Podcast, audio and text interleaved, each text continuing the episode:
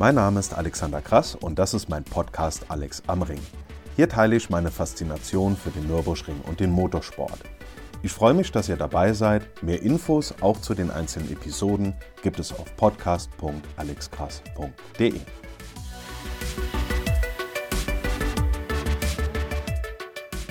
So, meine Damen und Herren, die Sommerpause in der langen Strecke, die ist endlich vorbei und gleichzeitig steht ein großartiges Wochenende an. Anders kann man es gar nicht sagen. Ich denke, wir sind uns alle einig, dass das, was da an den zwei Tagen, also Samstag und Sonntag, geboten wird, absolut einmalig ist. Und das ist so viel, dass ich das sogar in mehrere Blöcke einteilen muss, sonst komme ich hier nur durcheinander. Was erwartet uns heute also? Erstmal ein kurzer Blick auf zwei Jubiläen am Nürburgring. Und dann schauen wir uns das Programm für das 12-Stunden-Rennen an, genauer gesagt NLS 6 am Samstag und NLS 7 am Sonntag mit den bekannten Aspekten wie allgemeine Infos, Blick auf die BOP und Starterliste und natürlich auch aufs Wetter. Aber ich denke, beim letzten Punkt sind wir schnell fertig. Das können wir einfach vorziehen, denn das Wetter wird einfach nur großartig. Zwischen 25 und 30 Grad hier oben am Nürburgring und Sonne satt, das wird einfach richtig klasse. Ich sitze hier gerade in Nürburg mit Blick auf die Nordschleife bei herrlichem Wetter und genauso soll es übers Wochenende auch bleiben. Es weht ein angenehmer Wind. Ich hoffe, dass man das im Mikro nicht zu sehr als Rauschen hört, aber das Wetter ist einfach richtig, richtig herrlich. Also, viel zu erzählen, los geht's. Thema 1, zwei Jubiläen am Nürburgring und leider ein trauriger Jahrestag in Spa. Hintergrund, Übernächstes Wochenende findet am Nürburgring das 1000-Kilometer-Rennen statt. Und letzte Woche Mittwoch, vor genau 70 Jahren, nämlich am 30. August 1953, da gab es hier oben am Nürburgring das erste 1000-Kilometer-Rennen. Kurze Zeitreise. Im August 1947 war das erste Rennen auf der Südschleife nach dem Krieg. Erstmal nur auf der Südschleife, kleinere Strecke. Unter anderem mit diesen Einnahmen aus dem Rennen wurde dann für 1949 die Nordschleife wieder aufgebaut. Anfang der 50er wurden die Rennen dann Stück für Stück wieder größer und internationaler. Zum Beispiel kam ab 1951 auch die Formel 1 zum Nürburgring. Und zeitgleich kam die Überlegung auf, wie zum Beispiel in Le Mans auch am Nürburgring ein 24-Stunden-Rennen auszurichten. Die Strecke war damals aber noch extrem reifenmordend und deswegen hatte die Industrie unter anderem damals, sagen wir mal, keine Möglichkeit gesehen, die Logistik am Nürburgring auf die Beine zu stellen, die man eben für so einen großen Reifenverschleiß und für so ein großes Rennen braucht. Um dann trotzdem ein Langstreckenrennen in der Eifel auszurichten, hat man sich dann eben für ein 1000 Kilometer Rennen als Teil der Sportwagen-Weltmeisterschaft entschieden. 1953 war wie gesagt das erste Mal und wie das so ist bei neuen Veranstaltungen, da war das Zuschauerinteresse erstmal noch, sagen wir mal, dürftig. 1954 und 1955 hat es erstmal nicht stattgefunden und ab 1956 ging es dann aber so richtig los.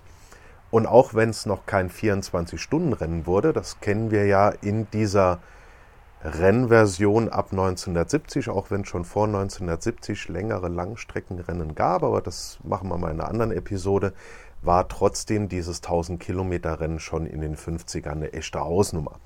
Bei der ersten Ausgabe 53 brauchten Alberto Ascari und Giuseppe Farina, äh, Entschuldigung, Dr. Giuseppe Farina, so viel Zeit muss sein äh, für die 1000 Kilometer, also die 44 Runden Nordschleife, damals noch in der Verbindung mit der alten Start- und Zielschleife, weil dort die ganzen Rennanlagen wie Fahrerlager, Boxengasse, Start- und Zielhaus, dies, das waren. Da brauchten die über acht Stunden. Das Rennen selber, das wurde dann im Laufe der Zeit sowohl bei den Zuschauern als auch bei den Fahrern und Herstellern immer beliebter und im Prinzip kann man sagen, dass in den folgenden Jahren und natürlich Jahrzehnten dort alles mitgefahren ist, was im Motorsport einen Namen hatte. Ich habe mir dazu allein nur mal die Siegerliste angeschaut und da stehen schon so Namen wie Ascari, Farina, hatten wir gerade, Sterling Moss, Tony Brooks, Jack Brabham, Phil Hill, John Surtees, Bonnier, Kurt Ahrens, Ronnie Patterson, Jackie X, Rolf Stommelen, Stefan Belloff, Derek Bell, Klaus Ludwig, Bernd Schneider, Ellen McNish, Mark Wepper und so weiter drin. Also allesamt bekannte Namen und das sind jetzt nur die Sieger. Ganz abgesehen dann natürlich von denen, die mitgefahren sind aber nie gewonnen hatten. Da fällt mir zum Beispiel direkt mal äh, Wolfgang Kraftberge von Trips zum Beispiel ein. Und dann halt auch noch die Autos, nur mal um so ein paar Beispiele zu nennen. Maserati 300S, Aston Martin DBR1, BMW 30 CSL, Porsche 935, BMW M1, Porsche 956, Porsche 919, also alles absolut bekannte Fahrzeuge und wirkliche Legenden. Also erstes Jubiläum, 70 Jahre 1000 Kilometer Rennen. Zweites Jubiläum, 1983, genauer gesagt am 28. Mai, also vor 40 Jahren, ist Stefan Belloff im Porsche 956 die berühmte 61113 gefahren. Im Training, deswegen eben kein Rennrekord, trotzdem einfach eine Wahnsinnszeit, die auch lange, lange nicht unterboten werden konnte. Wir erinnern uns Timo Bernhard im 919. Das Ganze fand auf dem, naja, ich sag mal, kürzesten Gesamt-Nürburgring statt, den es je gab, denn während die Grand Prix-Strecke gebaut wurde, dort wo früher die Staaten-Zielschleife war, beziehungsweise auch zum Teil die Südschleife, gab es Motorsport 1983 nur auf der Nordschleife. Aber darauf war ich ja schon in der letzten Episode im Zusammenhang mit dieser Pitstop-Area an T13, T13 schon etwas genauer eingegangen. Im Rennen hatte er dann den berühmten Abflug hinter Pflanzgarten 2, deswegen heißt es ja seit 2013 auch Stefan Belloff S. Und das Ergebnis streckentechnisch, naja, das ist eben die Nordschleife, die wir von unter anderem GLP, RCN, Touris, Trackdays, Industriepoolfahrten und so weiter her kennen. Und das Ganze war dann, wie gesagt, in diesem Jahr vor 40 Jahren. Im Zusammenhang mit Stefan Belloff war dann letzte Woche Freitag leider ein trauriger Jahrestag, denn am 1. September 1985 kam er dort bei einem schweren Unfall ums Leben. Wer mir auf Instagram folgt, hat vielleicht gesehen, dass ich am Freitag in Spa war und auch direkt an der Eau Rouge gestanden habe. Ich muss allerdings wirklich zu meiner Schande gestehen, dass ich genau in dem Moment, als ich dort war, genau dann diesen Jahrestag des Unfalls überhaupt nicht auf dem Schirm hatte. Das muss ich zugeben. Ich hatte unter anderem zugeguckt, wie ein Team des BMW Le Mans Hypercar getestet hat. An den Jahrestag hatte ich in dem Moment allerdings leider gar nicht gedacht. Kommen wir zurück zum Nürburgring ins Jahr 2023. Übernächste Woche also das 1000 Kilometer Rennen und da wird auch so einiges geboten. Da sind Dutzende Fahrzeuge aus allen möglichen Epochen dieses Langstreckenklassikers dabei und das wird auch ein großer Spaß, dazu zu schauen. Da freue ich mich sehr drauf. So, und jetzt am Wochenende, da findet das 12-Stunden-Rennen der NLS statt und da sprechen wir erstmal über die, sagen wir, Besonderheiten am Samstag und genauer gesagt darüber, dass in das Programm der Langstrecke die sogenannte Red Bull Formula Nürburgring eingebaut ist. Eine großartige Veranstaltung, auf die ich mich sehr, sehr freue. Und diese eigentliche Red Bull Veranstaltung, die findet zwischen Qualifying und Rennen in der Müllenbachschleife statt. Zusätzlich gibt es dann noch Showfahrten über die Nordschleife. Da das alles, wie gesagt, in das 12-Stunden-Rennen eingebaut ist, fährt die NLS beim 6-Stunden-Rennen am Samstag auch gleich die Müllenbachschleife mit. Das ist auch eine einmalige Sache. Also einmal Nordschleife gesamt und die Grand Prix-Strecke gesamt mit Mercedes Arena und Müllenbachschleife und der Motorradvariante der Vedol-Schikane, also insgesamt 25,877 Kilometer. Zur Erinnerung, normalerweise fahren wir bei der NLS ja die Nordschleife ganz und dann die Kurzanbindung der Grand Prix-Strecke, während wir beim 24-Stunden-Rennen die Nordschleife ganz fahren und dafür die Gesamtstrecke der Grand Prix-Strecke, also mit Müllenbach-Schleife, allerdings ohne die Mercedes Arena. Da wird unten direkt in der ersten Kurve am Ende der und Zielgeraden das sogenannte Yokohama ist, diese Rechts-Links-Kombination genutzt, weil die Mercedes Arena dann erweitertes Fahrerlager ist. Die Fläche brauchen wir da unter anderem für die 24 Stunden Classics. Dass jetzt diese große Variante gefahren wird, das hat den Vorteil, dass alle Besucher, die am Samstag in der Müllenbachschleife sind, auch in den Genuss der Langstrecken kommen werden. Die Müllenbachschleife ist an sich gesehen einfach wirklich eine geniale Arena. Das haben wir zum Beispiel letztes Jahr beim World Rallycross schon gesehen. Jetzt muss man aber auch dazu sagen, dort fand aber auch schon mal das Race of Champions statt. Also da unten war schon mehr los, beziehungsweise wie gesagt, ist das einfach eine tolle Veranstaltungsfläche. Da gibt es zwischendurch auch Trifttrainings, da gibt es äh, dies, das Veranstalten, Formeltrainings von der Driving Academy und so weiter. Also richtig klasse. Jetzt zum Samstagszeitplan. Der ist nämlich ein bisschen anders. Das Training der NLS, das ist eine Ecke früher, nämlich von 8 Uhr bis 9.40 Uhr. Dann geht um 10 Uhr das Programm von Red Bull los. Unten in der Müllenbachschleife gibt es ein riesengroßes Programm, plus eben die schon angekündigten Showfahrten über die Nordschleife. Und bevor ich jetzt hier alles von der Website einfach erzähle, verlinke ich die entsprechende Seite mit allen möglichen Infos einfach in den Show Notes. Schaut euch das Programm und die Liste der teilnehmenden Fahrer und Fahrzeuge auf jeden Fall mal an, da werdet ihr absolut begeistert sein. Da sind viele bekannte Fahrer unterwegs, zum Teil auf Formel 1 Autos, auch mit Showruns auf der Nordschleife. Und in den letzten Wochen gab es dazu ja schon etliche Ankündigungen und Posts in den sozialen Medien über diese Veranstaltung. Und ich kann aus meiner ganz persönlichen Sicht nur sagen, was Red Bull uns da am Samstag bietet, das ist wirklich einmalig und eine ganz, ganz tolle Sache. Kein Wunder, dass die 30.000 Tickets für die Müllenbachschleife super schnell ausverkauft waren und dass diese Veranstaltung dann noch in die Langstreckenveranstaltung integriert ist, das ist wirklich einfach eine wunderbare Kombination. Denn es sind sicherlich auch viele unter den 30.000 in der Müllenbachschleife oder auch welche, die zur Nordschleife kommen wegen dieser Red Bull-Veranstaltung und den Showfahrten. Und die kommen dann auch in den Genuss der Langstrecke und finden da vielleicht Geschmack dran und kommen dann regelmäßiger als Zuschauer für die Langstrecke. Also es ist wirklich für alle Beteiligten, für alle, die dort was machen, ist es eine Win-Win-Situation. Kommen wir mal zur Langstrecke genauer und werfen wir da mal einen Blick auf die Balance of Performance, dann auf die Starterliste und dann auf den Zeitplan von NLS 6 und NLS 7. Erstmal zur Balance of Performance, BOP. Die gilt zusammen für beide Rennen. Alle GT3s bekommen fürs Wochenende 4 Liter mehr Tankvolumen geschenkt. Warum? Weil pro Runde mehr Strecke zu fahren ist. Das haben wir auch immer beim 24-Stunden-Rennen, dass das Ganze dort angepasst wird. Da ist es ja auch eine längere Streckenvariante. Am Wochenende sind es jetzt statt den bekannten 24,358, nämlich wie schon erwähnt 25,877 Kilometer, also rund anderthalb Kilometer mehr. Und auch wenn sonntags wieder die übliche Distanz gefahren wird, die wir von der Langstrecke her kennen, also Nordschleife Gesamt, Grand Prix Strecke Kurzanbindung mit Mercedes Arena und Motorradvariante der Vedol-Schikane, bleibt es trotzdem auch für den Sonntag bei der Erhöhung des Tankvolumens. Ich denke mal zum einen, um die beiden Rennen irgendwo auch vergleichbar zu machen, weil beide, wenn auch getrennt voneinander gewertet, als Doubleheader schon irgendwo einfach zusammengehören. Zum anderen, weil von den Teams samstags nach Zieleinlauf und dann noch Park Fermé und dem ganzen Kram dann sicherlich auch keiner mehr Bock hat, da irgendwas am Tank zu ändern. Also, bei den GT3s 4 Liter mehr für alle. Gleiches gilt auch für die GT2 in der SPX, obwohl ich davon keinen in der Starterliste gesehen habe. Ebenfalls mehr Sprit bekommen die GT3 Cup Porsche in der SP Pro.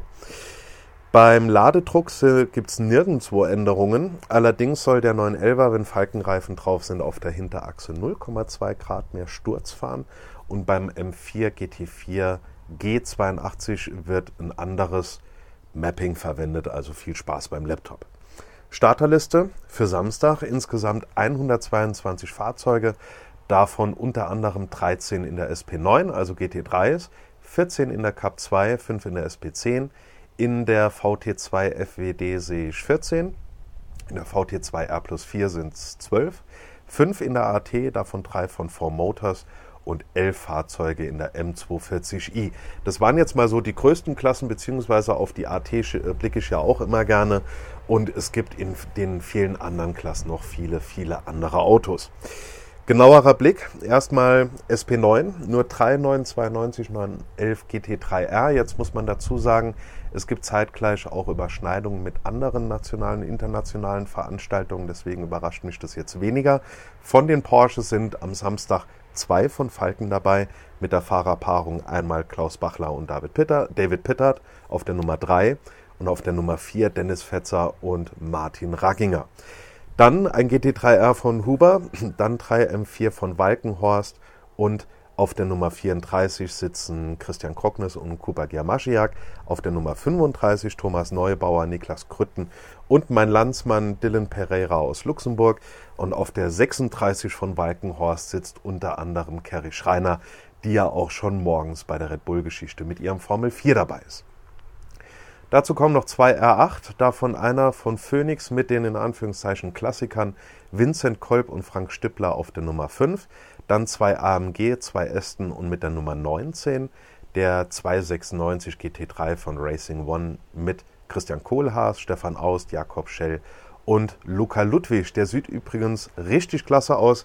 Da wurden die Tage im Vorfeld schon Bilder veröffentlicht. Der präsentiert sich in schwarz, grau, rot und wird sicherlich ein Hingucker sein. Das ist auch so ein Auto, wo ich mal denke, Freunde, macht da mal ein 1 zu 18 draus. Den stelle ich mir gern in die Vitrine. Weitere Fahrzeuge bzw. Fahrer, die mir beim Blick in die Starterliste aufgefallen sind. Mit der Nummer 111 in der Cup 2 ist Fricadelli unterwegs. Mit der Fahrerpaarung Klaus Abelen, dann Jules oder Jules, das scheint ein, ähm, ja, so ein Nickname für einen Fahrer zu sein, und Felipe Fernandez Laser.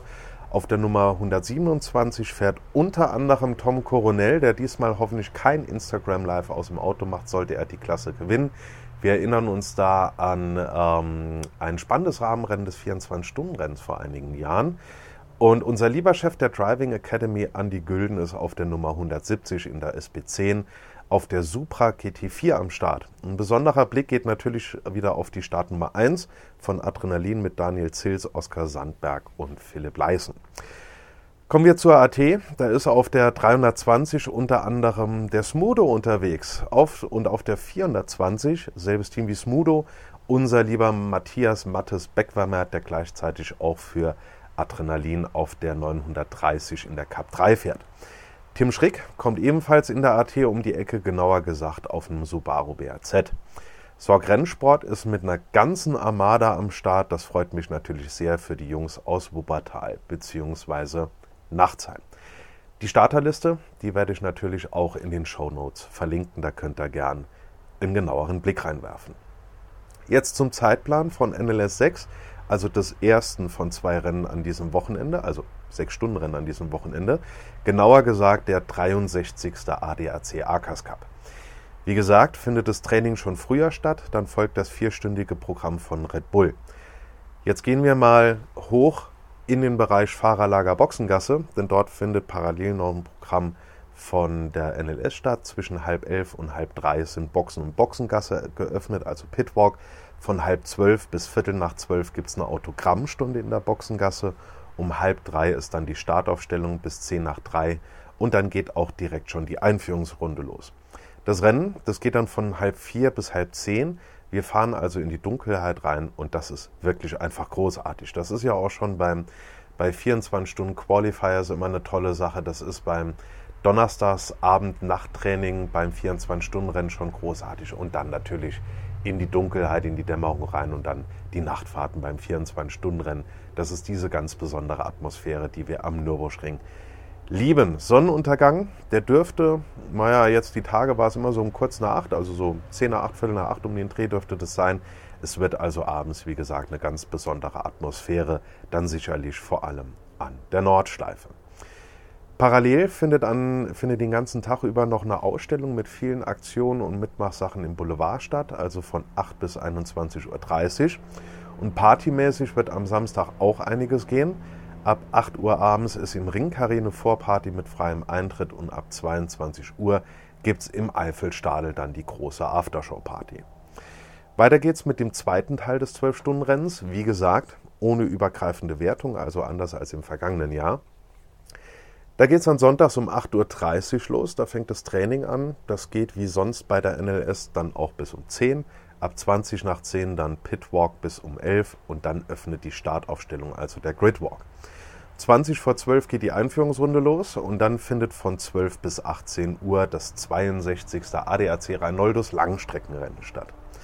Letztes Jahr wurden die Fahrzeuge sonntags ja so gestartet, wie sie samstags im Ziel angekommen sind und deswegen war das quasi dann ein Rennen in zwei Teilen. Dieses Jahr besteht das 12-Stunden-Rennen, wie gesagt, aus zwei einzelnen 6-Stunden-Rennen. Für diesen zweiten 6-Stunden-Lauf des Doubleheaders sind, sind insgesamt 106 Fahrzeuge gemeldet, davon 11 in der SP9, 14 in der Cup 2, 12 in der VT2 FWD, 11 in der VT2 R plus 4 und 10 in der M240i. Größte Klasse ist die Cup 3 mit 16 mal Porsche 718 Cayman GT4 CS. Genauerer Blick, zumal bei den meisten Fahrzeugen die Fahrerpaarungen ja nicht großartig anders sind. Zweimal R8, zweimal AMG, also wir sind jetzt bei der SP9. Die drei vom Vortag bekannten Walkenhorst M4 ähm, sind wieder dabei mit den Nummern 34 bis 36. Leider keine zwei Falken Porsche, sondern mit dem Huber 911 tatsächlich nur ein Zuffenhausener unter den GT3s und der 296 von Racing One ist auch wieder mit dabei.